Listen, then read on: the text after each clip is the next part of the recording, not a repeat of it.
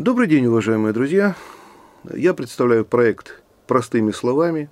Моя фамилия Сверидов Олег Юрьевич. Я доктор экономических наук, профессор, заведующий кафедрой финансы и кредит Южного федерального университета. Сегодня мы с вами поговорим об инвестициях. Что такое инвестиция? Инвестиция – это краткосрочное или долгосрочное вложение денег или другого имущества с целью получения дохода. Возникает вопрос, почему это явление, которое широко распространено на Западе, имеет э, достаточно слабое распространение в нашей стране. Ну, проблем на самом деле несколько. Первая проблема – это менталитет. менталитет. Э, дело в том, что проблема инвестиций, а инвестиция предполагает сбережение, откладывание, то есть не потребление произведенного продукта целиком – лежит э, прежде всего в, нашем, в нашей религии. Ну вот возьмите, что говорит на самом деле Библия по поводу богатства. Не собирайте злато на земле, собирайте на небе, ибо там, где ваше добро, там будет и ваша душа. То есть о чем речь идет? Имущество не надо собирать, надо служить Богу и так далее, и так далее. Что говорит тот, тот же кальвинизм, который распространен в богатейшей стране мира Швейцарии – чем ты богаче, тем ты угодней Богу. То есть, откладывая, копя деньги, ты таким образом служишь Богу. Вот вам первая, первая проблема. Вторая проблема. Вторая проблема. Это уже чисто российский менталитет. Чисто российский менталитет. Дело в том, что проблема богатства, проблема богатства в нашем понимании немножко иначе выглядит, чем богатство рассматривается на Западе. Понимаете, дело в том, что богатство – это не сумма денег, это образ жизни. Образ жизни. Мы можем вспомнить разные литературные примеры, которые нам показывают, что человек, который временно не имеет денег, но живет как богатый человек, все равно будет богат. Человек, который нищий, даже получив определенную хорошую сумму денег, все равно останется нищим. Вспомним Драйзера, титан, финансист, стоик. Что там показано? Бывший банкир, бросивший по определенным причинам все, свой бизнес, деньги, уходи, ушедший из города, попавший в другой город, через какое-то время оказывается опять богатым, да потому что он был богатым по своей сути. Вспомним нашего любимого Шуру Балаганова из «Золотого теленка», Остап дал ему денег, которые он хотел, всю ту сумму, которая необходима ему была для счастья. И что? Он потянулся за рублем и потерял всю эту сумму, потому что он жил как бедный. К сожалению, это очень важное, очень характерное явление, которое характеризует наших людей. Ведь вы посмотрите, если мы посмотрим, как живут некоторые молодые люди, девушки, парни, на Западе сразу видно, какого уровня достатка человек перед вами по его одежде, машине, часам. Богатый человек, богато одет, бедный, ну, соответственно. Вот. Что у нас? Перед нами находится молодая девушка, на ней полсостояния, причем не ее, а ее семьи, дорогая норковая шуба, драгоценности, а работает секретаршей, доход-то минимальный. Молодой человек, чуть побогаче ее, менеджер начинающей компании, на последние деньги купивший шикарную машину – шикарные часы, живущий в коммуналке, и то, возможно, съемной. Но, тем не менее, мы видим успешного человека, у которого, на самом деле, за душой ничего нету. То есть, вот они, инвестиции в себя. На самом деле, это просто прожигание жизни. На Западе так не принято. Принято откладывать, покупать жилье, дом, квартиру, рожать детей, и только потом уже позволяется тратить что-то на себя и так далее. Вот второй подход – Третья проблема – это, конечно, то, что у нас сложилось за последние сто лет нашей государственности. То есть богатым было быть стыдно. стыдно. Государство это доказывало после революции, имущество отбиралось, и сегодня, в общем-то, мы, дети, внуки, правнуки тех, кто занимался расказачиванием, раскулачиванием, коллективизацией и так далее, и так далее, и так далее. То есть о каких инвестициях э, на генном уровне может идти речь? Ни о каких. Поэтому это третья проблема, почему, собственно говоря, инвестиции не развиты в нашей стране. Следующий вопрос, следующий вопрос. Отношение к этому всему государства. Понимаете, государство, которое было построено на принципах грабь награбленное, отбирая имущество, не создало такую законодательную базу, которая бы защищала собственника, защищала собственника.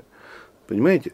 То есть э, необходимо принятие определенных законов, когда собственность бы приветствовалась обществом, государством, и были созданы абсолютно понятные механизмы ее защиты. К сожалению, подобных механизмов не существует. Опять же, в генетической памяти людей сохранилось войны, бедствия, которые, кстати говоря, постигают нашу страну и сейчас, наводнения, пожары. Что человек с собой унесет? Какие инвестиции? То, что может сунуть в мешок, в карман и так далее. То есть минимально. Поэтому, к сожалению, люди и воспринимают, что нужно инвестировать в деньги, э, в драгоценности какие-то, причем не понимая того, что купленная драгоценность завтра она уже теряет свою стоимость. Понимаете? Вот. То есть, к сожалению, это тоже сказывается на инвестиционном внутреннем генетическом климате нашей страны, наших людей. Вот. Следующий момент – это, конечно, инвестиционные проекты. Дело в том, что для того, чтобы что-то куда-то инвестировать, вы должны понимать тот рынок, куда вы хотите инвестировать. Хотите инвестировать в золото? Прекрасно, но вы должны разбираться в этом. Вы должны понимать, что стоит, сколько стоит, каким образом этот рынок растет и так далее. Хотите инвестировать в недвижимость? Пожалуйста. Но вы должны понимать рынок недвижимости, вы должны понимать, что вы приобретаете жилье, которое будет облагаться налогом на недвижимость, э, коммунальными платежами и так далее, и так далее. Вот. К сожалению, проблема сдачи квартиры в наем тоже у нас в государстве не особенно приветствуется, и государство с этого тоже хочет получать доходы. Поэтому тоже инвестиция достаточно сложная. Э, вот. Тот же рынок антикварных изделий, который, в общем-то, развит, который существует, но в нем надо разбираться. Нужно разбираться в искусстве, в монетах, в марках, то есть в то, во что вы собираетесь инвестировать. И потом не забывайте, что хотя антикварный рынок очень быстро растет, он достаточно интересен, он достаточно доходен, но там возникает вторая проблема. Проблема ликвидности ваших инвестиций, как и с ценными бумагами, там, так и на антикварном рынке. Понимаете, ведь не зря существуют мировые аукционы Сотбис, Кристи. Почему? Потому что людей с достаточным количеством денег уже даже в рамках одной страны недостаточно. Это мировой рынок, это мировой, мировые аукционы. То есть при, приглашаются люди со всех стран мира. Нет уже инвесторов в одной стране, которые бы готовы были разместить средства на данном рынке. Поэтому в любом инвестиционном рынке нужно разбираться. Нужно разбираться. Что касается э, предложений, которые существуют э, в различных коммерческих банков. Ну да, для мелких инвесторов различные коммерческие банки и не только банки создают так называемые паевые инвестиционные фонды, ПИФы. Они уже достаточно долго существуют в нашей экономике, вот где-то с 2000-х годов. Значит, там, э, в общем-то, примерно существует ну, несколько механизмов, которые тоже нужно понимать первый механизм, то, что если вы мелкий инвестор, мелкий инвестор, то вы просто кладете свой пай, и специально обученный человек данной компании, фонда или банка управляет вашими средствами, гарантируя вам какой-то доход, какую-то доходность на ваши вложения. Если вы вкладываете крупную сумму денег, ну, скажем так, более миллиона, вам уже дают персонального персонального менеджера, и вы уже можете, либо, опять же, он дает гарантию вам доходности и сам управляет вашим портфелем, либо вы им уже руководите. Вспомните фильмы про американцев, да? Какой-то миллионер купается в море, лежит на лежаке и по, и по телефону руководит. Продай акции там, медицинских компаний, купи акции сталелитейных компаний или наоборот. Вот примерно, что вы должны будете делать. Руководить им – но уже доходность вы обеспечиваете себе сами. Он по вашему поручению продал пакет того-то, купил пакет другой, получили доход, ну, ему за услуги оплатили какую-то комиссию. Не получили доход, комиссию все равно оплатили, но вы сами виноваты в том, что произошло. Более того, нужно иметь в виду, что паевые инвестиционные фонды, они имеют определенный шаг. Что значит шаг? Это период, когда они закрыты и когда они открываются. Обычно они э, работают в течение квартала и открываются на 5-7 дней. То есть в этот момент вы можете довнести деньги, доинвестировать, либо закрыть, забрать какие-то деньги, получив доходность на тот момент. После того, как фонд закрывается после этих пяти дней, вы 90 дней, то есть 3 месяца, с деньгами своими делать ничего не можете. Хоть вы хотите купить, хотите продать, ничего вы делать не можете. То есть фонд закрыт для ваших э, вложений либо изъятий. Вот. Э, что касается риски при инвестировании, ну, я уже сказал, что для того, чтобы избежать инвестиционных рисков, прежде всего нужно разбираться в том рынке, на который вы хотите э, выйти с вашими инвестициями. Второе, второе, вы должны понимать, что инвестиция, как я уже сказал, бывает краткосрочная, бывает долгосрочная. Э, почему большинство наших граждан все-таки преимущественно вкладываются в депозиты в коммерческих банках? Потому что этот депозит можно закрыть досрочно. досрочно. Да, с потерей процентов, но с учетом того, что проценты не бог весь какие, то люди, в принципе, готовы на это пойти. На это пойти. Вот. То есть вы можете в любой момент эти деньги из банка изъять. С ценными бумагами, вы прекрасно понимаете, достаточно сложно. Потому что прежде всего, прежде всего, я уже сказал, проблема вот этого шага, когда фонд закрыт, вы ничего не можете сделать, как бы вам не нужны были деньги. С другой стороны, если вы обладаете просто пакетом ценных бумаг вне фонда, опять же, ваша задача заключается в том, чтобы эти ценные бумаги продать вернуть компании э, эмитенту вы не можете эти ценные бумаги, вы можете их только продать. Поэтому значит, э, ликвидность это тоже достаточно важная проблема э, на рынке инвестирования. На рынке инвестирования. Потому что люди хотят получать и доходность, и, в общем-то, руководить своими деньгами. Так, к сожалению, не получается.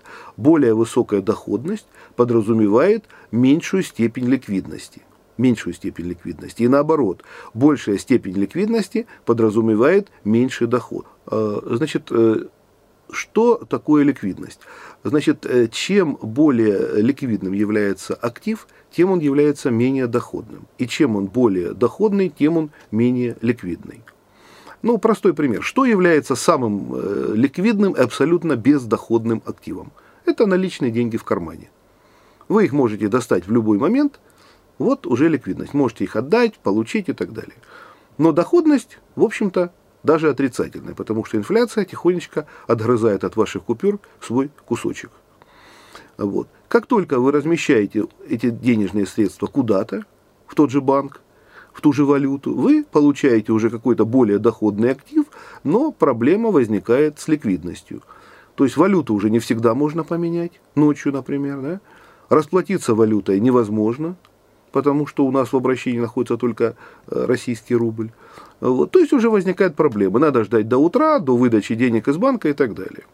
Чем вы более доходно размещаете свои активы, покупаете жилье, там, недвижимость, э, золото, как я уже сказал, антиквариат, тем вы размещаетесь более, э, более доходно, то есть доходность уже выше, но ликвидность падает. Понимаете, поэтому, конечно же, конечно же, каждый инвестор должен понимать, у него должны быть ликвидные инвестиции, которые он может быстро э, обратить в деньги, и менее ликвидные, но более доходные. То есть вы должны уже формировать э, портфель инвестиций, доходные и длинные, э, ликвидные и короткие. Но вы же понимаете, для этого уже нужны достаточно крупные средства, достаточно крупные средства денежные. Вот. Поэтому, конечно, тоже проблема в этом существует. Что касается недобросовестных инвесторов, недобросовестных брокеров, мошенничества и так далее. К сожалению, тут э, проблема, как я уже сказал, упирается в том, что государство не, ну, недостаточно серьезно занимается данной проблемой.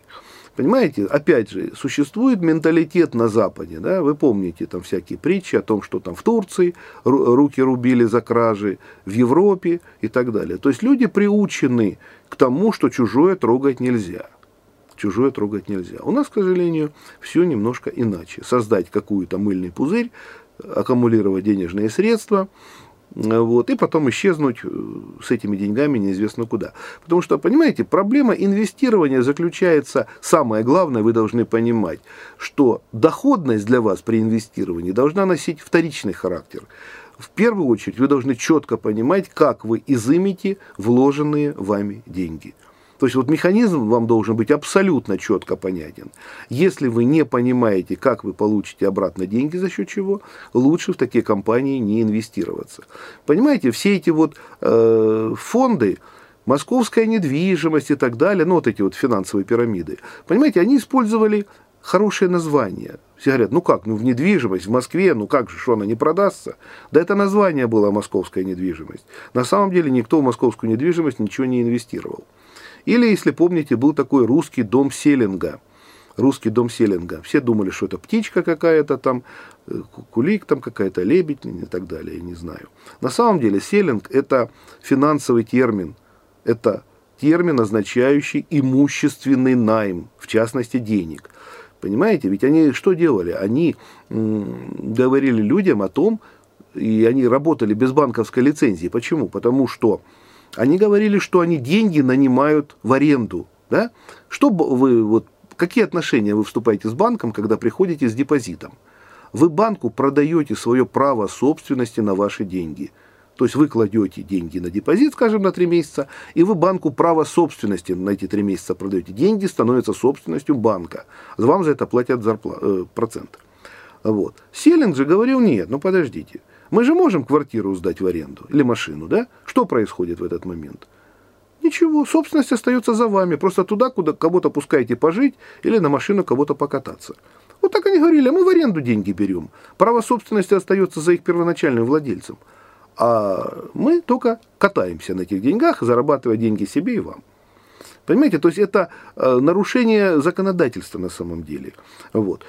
И всегда, когда вы что-то хотите инвестировать, как я уже сказал, вы должны прежде всего понимать рынок, на который вы хотите выйти с инвестициями, это прежде всего. Второе, вы должны понимать законы этого рынка. Третье, вы должны понимать, как, за счет чего вы получите свои деньги назад – и четвертое, конечно, смотреть на доходность. Причем надо четко понимать, что никто вам не пообещает существенную, большую доходность, чем предлагает рынок. Доходность рынка определяется э, значит, э, нормой ликвидности или, скажем так, э, банковским процентом, который устанавливает нам Центральный банк России. Да? Вот. Значит, сегодня он где-то порядка 4% годовых. Значит, вокруг этого все и должно крутиться. Понимаете? То есть никто вам доходность там больше 6-7% реально сегодня дать по депозиту не сможет. Не сможет. Все остальное это от лукавого. То есть это привлечь вас, пообещать вам вместо 5% 15%. Вот. И самое главное, в погоне за этими 15% вы начинаете уже не понимать, как вы обратно изымете свои инвестиции. Поэтому, инвестируя, вы должны четко понимать, каким образом вы сможете вернуть свои деньги.